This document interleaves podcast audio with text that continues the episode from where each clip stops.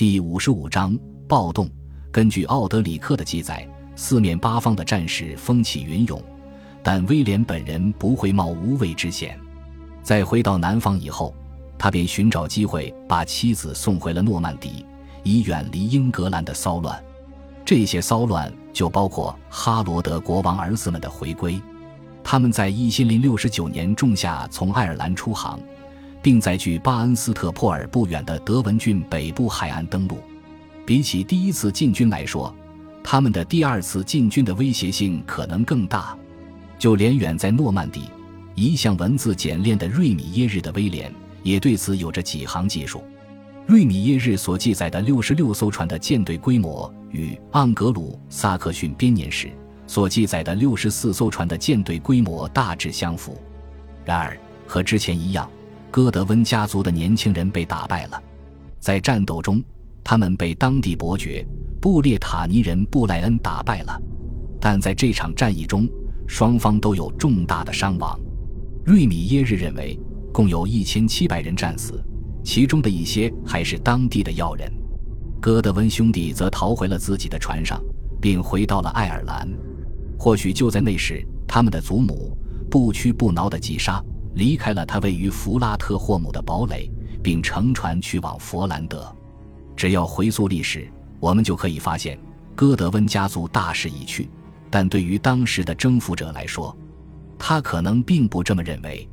在佛兰德短暂停留后，吉沙继续朝着丹麦航行，这一点很可能引发了威廉的警惕。几乎从威廉加冕的那一刻起，英格兰人就一直在向海的对岸送信，恳求丹麦国王斯韦恩·埃斯特里特森伸出援手。但在此之前，斯韦恩·埃斯特里特森对远赴英格兰的冒险并不起劲。一零六六年最初的几个月，他很明确地拒绝了来自托斯蒂伯爵的此类邀请。然而，随着诺曼人取得了军事胜利，他开始对于出兵英格兰一事更为热心。根据奥德里克所说，其部分原因在于在黑斯廷斯战役中。丹麦国王曾派出一些军队为哈罗德助战，而现在他要为被杀的这些士兵报仇雪恨，但这两个方面似乎都很不可信。更有可能的理由是，随着时间的推移，斯维恩更加确信他很有可能成功入主英格兰。到了一千零六十九年，任何人都能看到诺曼人的统治极其不受人欢迎，在英格兰北部则更是如此。除此之外，英格兰北部还同斯堪的纳维亚有着深刻而紧密的历史文化上的联系。英格兰使节们很轻易的就能说服斯韦恩，如果他入侵的话，定能获得很多当地人的支持。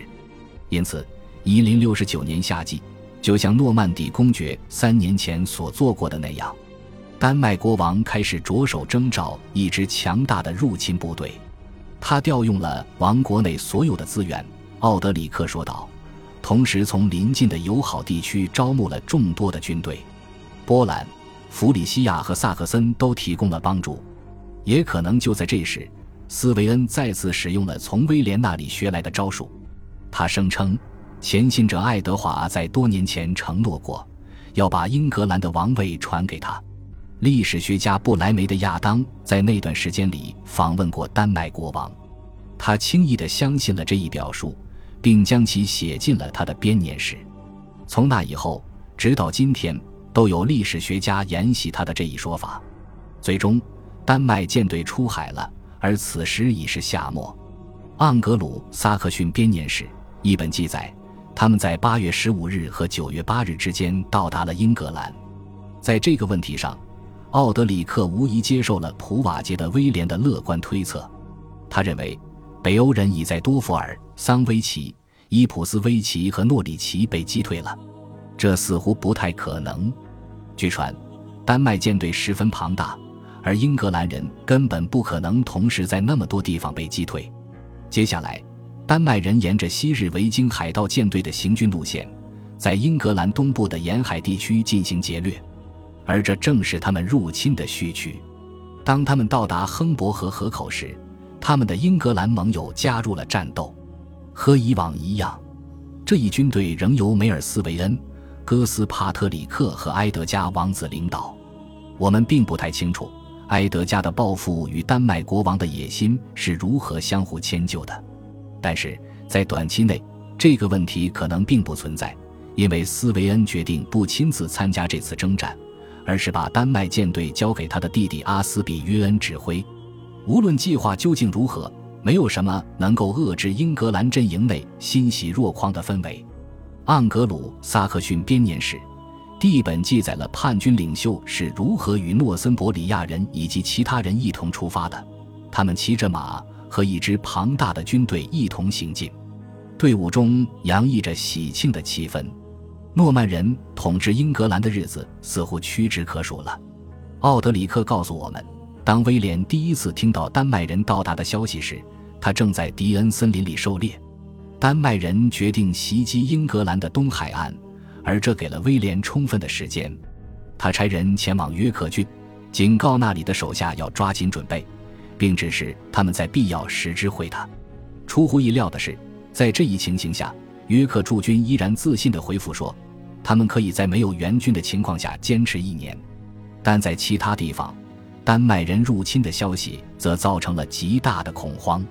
据传，在获悉了丹麦人入侵的消息后，年迈的约克大主教奥尔德雷德十分苦闷，最后，他忧虑成疾，并于九月十一日不治身亡。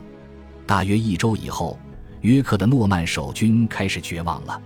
根据伍斯特的约翰所提供的更为完整的记录，九月十九日，因为担心房屋的材料可以被用来搭建桥梁、跨越护城河，守军开始放火焚烧那些矗立在城堡附近的房子。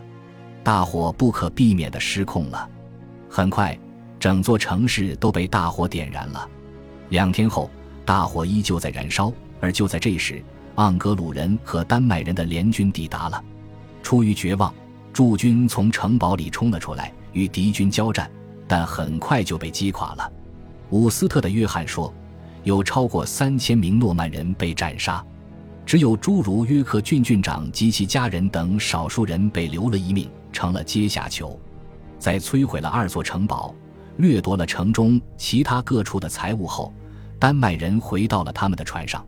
在短短几天内，消息一定已经传到了英格兰的南部。人们夸大了敌军的数量，让人感到害怕。奥德里克说：“消息称，叛军自信满满，期待着与国王本人交战。然而，最后一个消息是假的。满怀悲愤的威廉招募了一支军队。”并且出兵抵抗丹麦人。就在这时，他发现敌军已经放弃了约克郡，并到了亨伯河的对岸。他们现在扎营在林肯郡，龟缩在一个名叫阿克斯霍姆岛的地方。那里到处都是沼泽，几乎无法进入。无论丹麦人的战略是什么，主动挑起战斗显然不是他们的意愿。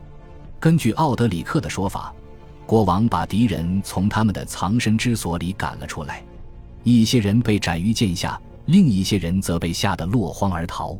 然而，就在他开始行动的时候，王国其他地方叛乱的消息就一一传来。在多瑟特和萨默塞特两郡的边界处，约维尔附近的蒙塔丘特城堡受到了这两个郡的人的攻击。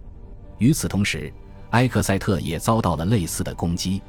德文郡和康沃尔郡的民众联手围攻他，史鲁斯伯里所面临的形势则似乎更为严峻。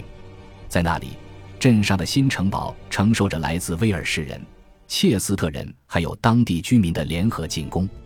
奥德里克表示，攻击者中包括强大好战的野蛮的埃德里克和其他难以驯服的英格兰人。看起来，威廉的敌人似乎都抓住了这个机会，试图摆脱他的统治。国王的反应表明，西米德兰地区的叛乱正在日益升级，这是相当严重的。而国王也意识到了这一点，他派遣身边的威廉·菲茨、奥斯本和布莱恩伯爵前往西部平叛。然而，西部的叛军和北部的叛乱分子一样难以捉摸。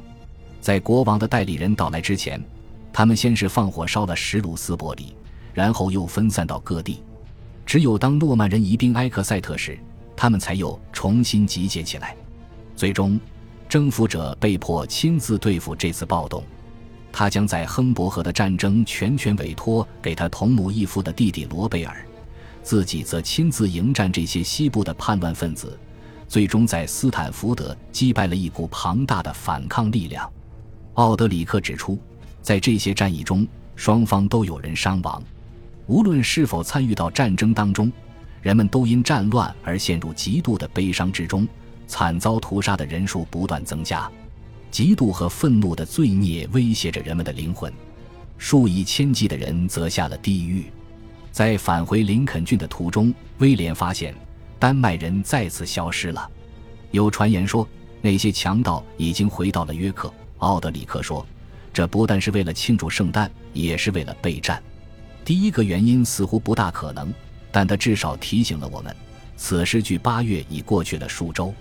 威廉可能是在十一月中旬收到这一消息的，在听到了这一消息之后，他们就挥师向北。